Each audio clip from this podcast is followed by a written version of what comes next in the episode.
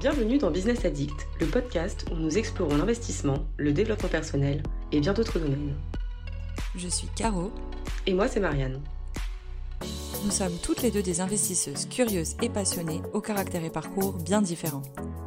Ici, nous partagerons nos connaissances, nos expériences et celles de nos invités pour que vous sachiez par où commencer, mais aussi pour vous donner des pistes pour accélérer et vous épanouir dans vos projets.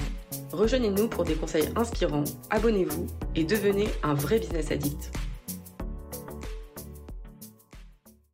Salut à tous Aujourd'hui, le dernier épisode de notre série sur comment investir concrètement. Cet épisode sur comment mettre en loc votre bien une fois que tout est terminé. Hurrah, vous avez fait le plus dur Et comment rechercher le bon agent immobilier pour mettre en location? Tout à fait Marianne, on est super content que vous soyez arrivés jusqu'ici. On espère que la série, en tout cas, elle vous aura ramené plein d'informations. Et aujourd'hui, on va déjà se poser les questions sur est-ce que vous souhaitez louer vous ou est-ce que vous souhaitez louer par agence? Donc c'est peut-être une question que vous vous êtes déjà posée au préalable, tout en sachant que euh, l'agent IMO va devoir être rémunéré à hauteur de 7 à 8% TTC la plupart du temps sur le montant de vos loyers annuels qu'il y a des frais de location qui seront demandés pour les entrées. Ça peut être chaque entrée, mais vous pouvez aussi définir ça avec votre gestionnaire que ça ne soit uniquement qu'une fois par an. Et ça va engendrer, ce qu'il faut savoir, c'est que ça va engendrer des frais pour votre locataire aussi à chaque entrée si vous souhaitez mettre euh, en location avec un agent enfin avec un gestionnaire immobilier.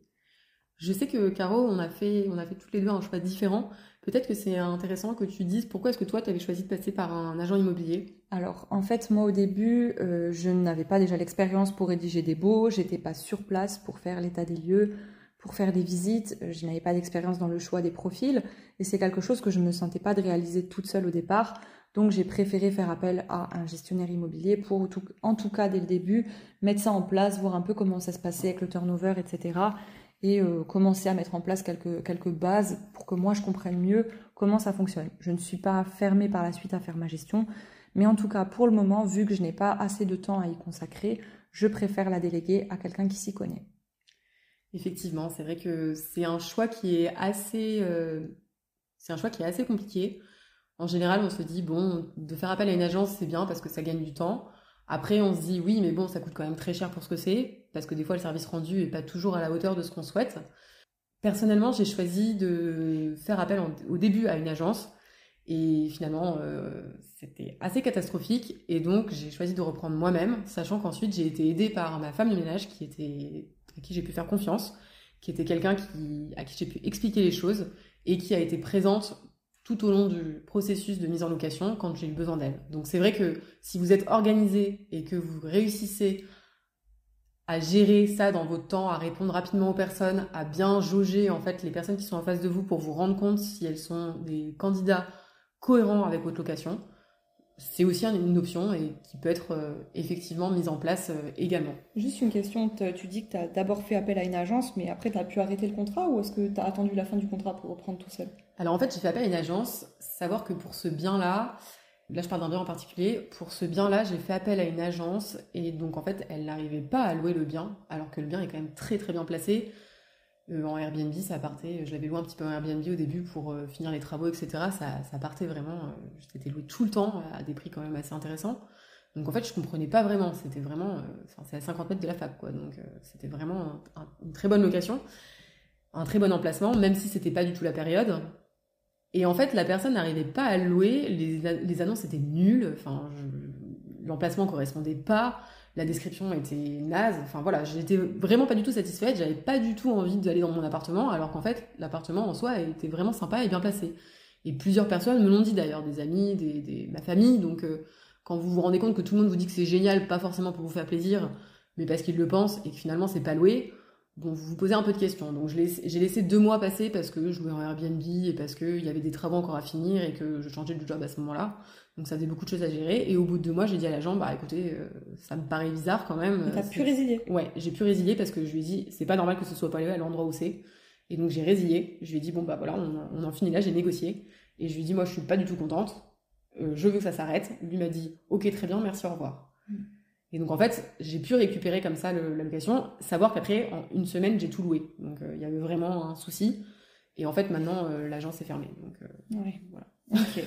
bon, bah après c'est aussi euh, une question de se sentir capable ou pas de le faire. Ça va dépendre aussi de si dans vos stratégies, vous aurez décidé de faire euh, de la location en nu, où vous savez que les gens, quand ils s'installent, ils s'installent pas pour trois mois, ou si c'est du meublé, où là, le turnover peut être amené à être plus important, parce que c'est des gens qui vont venir sur une période durée et qui vont partir euh, sur une période donnée et qui vont partir après direct, donc il faudra remeubler constamment. Donc, le fait de passer par un gestionnaire immobilier, c'est quand même une garantie protection en théorie pour le propriétaire. En cas de pépin, il y a un intermédiaire, ça filtre entre le locataire et vous, le propriétaire. Vous n'avez pas besoin de vous stresser pour les différentes questions.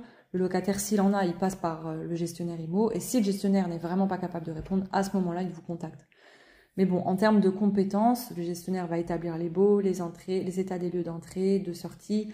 Il fait le filtre, il gère en cas de pépin si besoin, il fait les visites, les études de dossier. Il va vérifier la solvabilité pour les dossiers, définir des garants, vérifier qu'il y aura des cautions. Je vais juste parler de quelque chose qui est important pour moi, c'est la garantie loyer impayé. Moi, je trouve, et j'en ai parlé un petit peu avec pas mal de personnes autour de moi, qu'il y a toujours une petite ligne qui va réussir à contrer le truc pour pas vous rembourser le loyer pris en compte.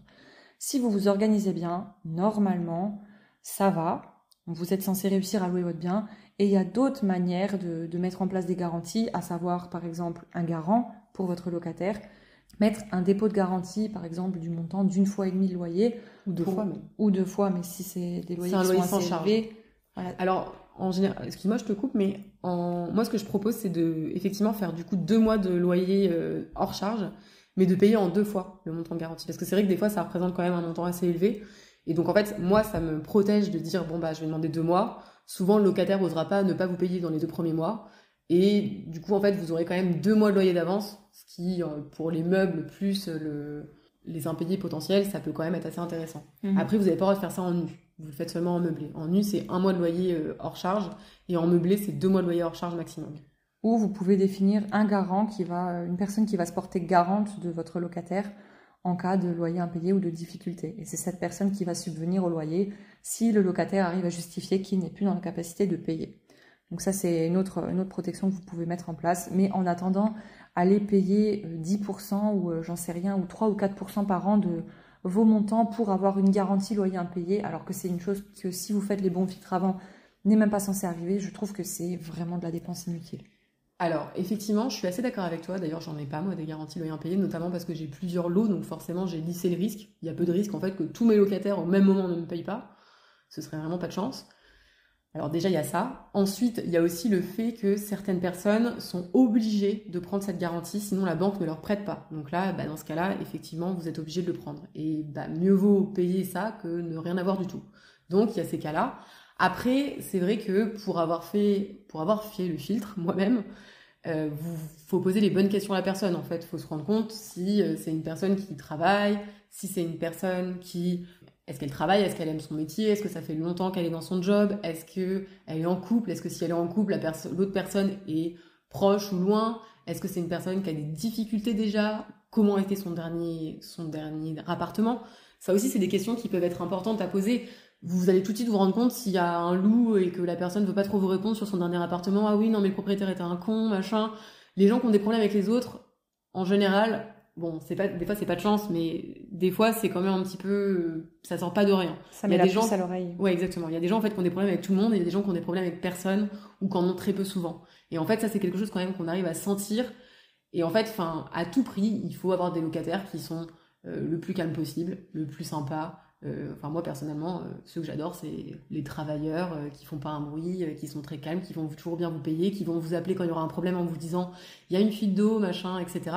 Enfin voilà, faut avoir des gens avec qui vous allez pouvoir communiquer, parce que si jamais il y a un problème ensuite, que votre bien ne se dégrade pas parce que la personne vous empêche de venir, ça, ça existe. hein. Il y a des gens qui, quand ils sont locataires, ils estiment qu'ils sont chez eux, ce qui est vrai, et donc qui empêchent le propriétaire de venir faire des travaux au besoin, et donc le bien se dégrade, etc. Donc euh, c'est vraiment très important de mettre en place une communication, d'être ouvert, d'être aussi ouvert à leurs propositions, parce que parfois ils vont vous dire bon bah voilà il y a un gros problème, la machine à laver fonctionne plus, est-ce qu'on peut la réparer, etc.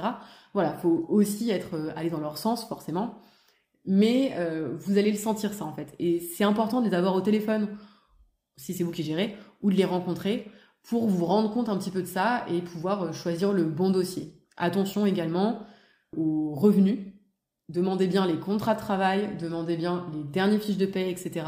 il y a des gens qui font des faux, j'en vois plein. Comment tu sais que c'est des faux? Parce que en fait c'est des gens que je connais qui font des faux pour d'autres personnes et qui me le disent. Donc en fait moi des faux je sais pas si j'en ai déjà eu, mais il y a des copains qui ont, eu, qui ont fait des faux pour avoir leur appart. C'est pas pour ça qu'ils vont pas payer, mais en fait je sais pas en termes de loi euh, comment ça se règle ça au tribunal si c'est des faux. Je pense que faire un faux c'est pas bien, c'est interdit mm. par la loi, donc je sais pas si. Mais en fait la procédure concrètement peut quand même être plus longue. Attention également si vous faites vous-même vos baux, demandez soit un avocat, soit quelqu'un qui connaît le sujet de faire vos baux, enfin au moins de faire un bail exemple ou aller sur des plateformes. Il existe des plateformes aujourd'hui qui vous proposent ce type de beau pour pas cher du tout, enfin pour 2,50€, 3€, 10€, vous réussissez à avoir un exemple de bail avec des conditions qui sont importantes. Notamment, il y a des clauses de résiliation du bail si la personne ne paye plus. Enfin voilà, il y a vraiment des, clauses qui sont importantes. Si jamais la personne part, de pouvoir faire visiter, euh, de pouvoir accéder au logement s'il y a des travaux à faire, etc. Voilà, c'est des choses qui sont importantes, des clauses qui sont importantes à ajouter au bail et qu'il faut vraiment, pour lesquelles il faut vraiment demander à un professionnel ou être certain de soi vraiment. Enfin, aller voir les lois, voir ce qu'on a le droit de faire, ce qu'on n'a pas le droit de faire, etc. C'est extrêmement encadré. Donc voilà, vraiment, c'est des choses qui, c'est des fois une petite ligne, mais ça peut vraiment vous causer énormément de soucis si vous avez un locataire qui n'est pas coopératif et si vous vous retrouvez dans une situation qui est un peu compliquée. C'est bien euh, faire attention aux petites lignes sur, euh, sur les documents, toujours les documents officiels comme ça, les beaux, c'est très important. Il faut être OK sur ce qu'on écrit et savoir les articles de loi à citer qui peuvent nous couvrir, etc., euh, qu'on doit mettre dans, dans des beaux officiels. Ça, c'est si on décide de faire sa gestion soi-même. Maintenant, si on décide de passer par un gestionnaire immobilier, donc la procédure pour en trouver, c'est simplement un peu une procédure de recherche type finalement. Vous allez rechercher les agences du coin, aller les contacter, les démarcher, les faire venir sur place, les faire visiter, leur demander qu'est-ce qu'ils pensent de la location qui peut être mise en place, quels sont les tarifs qu'ils demandent, quelles sont les prestations qu'ils fournissent pour ces tarifs. Et ensuite, il faut comparer et euh, vérifier surtout le feeling, ça doit bien passer. Il ne doit pas y avoir de, fake, hein, vous ne devez pas sentir qu'une personne, elle, elle en fait trop, etc. Euh, moi, j'ai eu des personnes qui sont venues visiter mes apparts qui, euh, qui, faisaient, qui faisaient mine d'être émerveillées. Enfin, j'ai trouvé ça tellement exagéré, j'ai pas trouvé ça honnête du tout. Ça m'a fait, ça m'a fait complètement déchanter de continuer à travailler avec eux. J'ai pas trouvé ça honnête et j'ai préféré arrêter carrément de, de, de poursuivre la démarche. Euh, donc après, il y a différentes personnes que vous pouvez mandater. Ça peut être quelqu'un qui s'y connaît, qui a son auto-entreprise et qui démarre sans avoir euh, énormément de biens en gestion. Et l'avantage de prendre une personne qui n'est pas une agence euh, type La Forêt ou les grosses agences qu'on connaît, c'est que elles peuvent avoir une proximité et plus de temps à accorder aux locataires pour leur bien-être. Et c'est super important que le locataire soit satisfait de votre gestionnaire et que ça se passe bien, que qu'on soit là pour le, bien-être vraiment des personnes sur place. C'est vraiment primordial.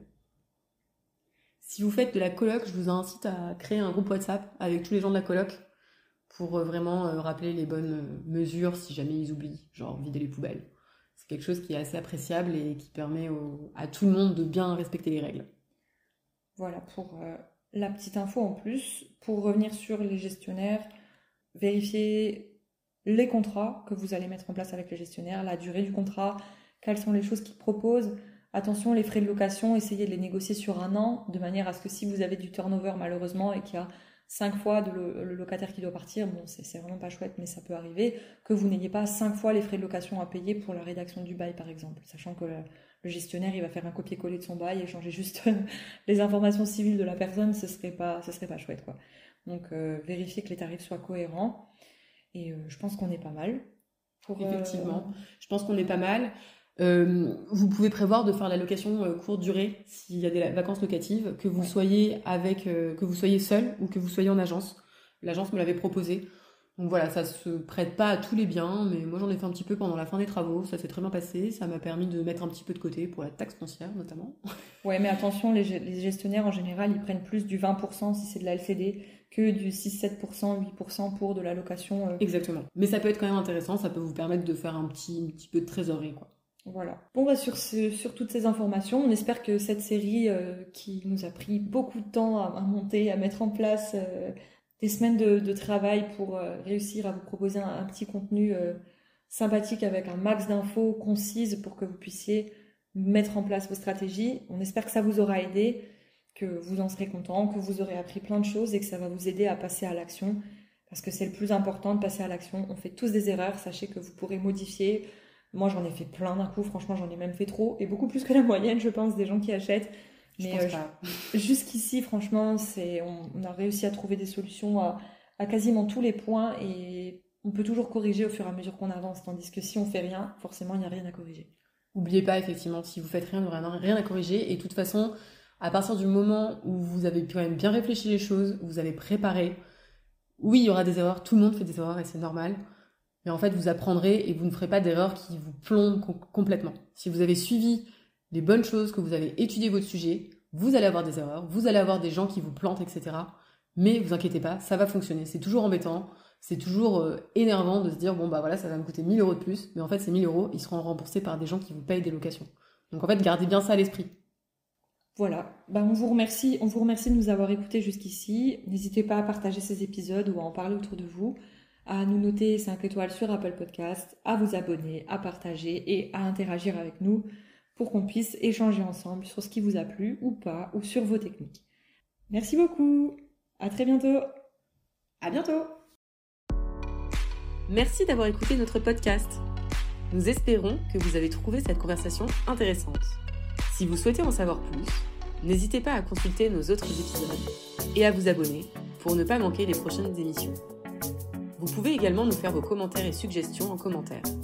Merci encore et à bientôt